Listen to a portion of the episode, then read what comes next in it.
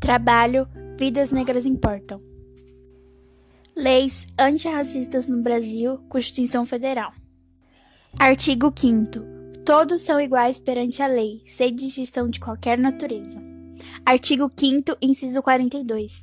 A prática de racismo constitui crime infiançável e imprescritível, sujeito à pena de reclusão nos termos de lei. Porém, pretos e pardos são 50,7% dos brasileiros, mas ocupam apenas 30% do funcionalismo brasileiro, sendo que 64% dos jovens negros completam o ensino médio. 77% de jovens e adolescentes de 15 a 29 anos assassinados no Brasil são negros, e apenas 15% dos juízes brasileiros são negros. 8% dos deputados na Câmara Federal são negros.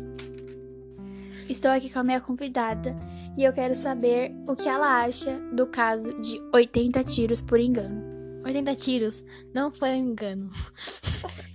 80 tiros não foram engano. Como confunde uma família com bandidos?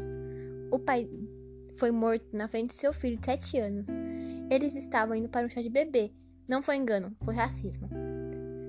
Quando o negro pensa nisso, ele não pensa como algo distante. Ele pensa, eu posso ser o próximo. E você acha que negros sempre são taxados como os bandidos e que as pessoas sempre dão uma justificativa como essa, que foram enganos, né? Se bem que foram enganos. Nós estamos em um país onde um segurança de mercado se acha livre para asfixiar e assassinar de um cara. E não acontece nada. E você só precisa ser humano para saber que essas coisas não podem acontecer. Vidas negras importam.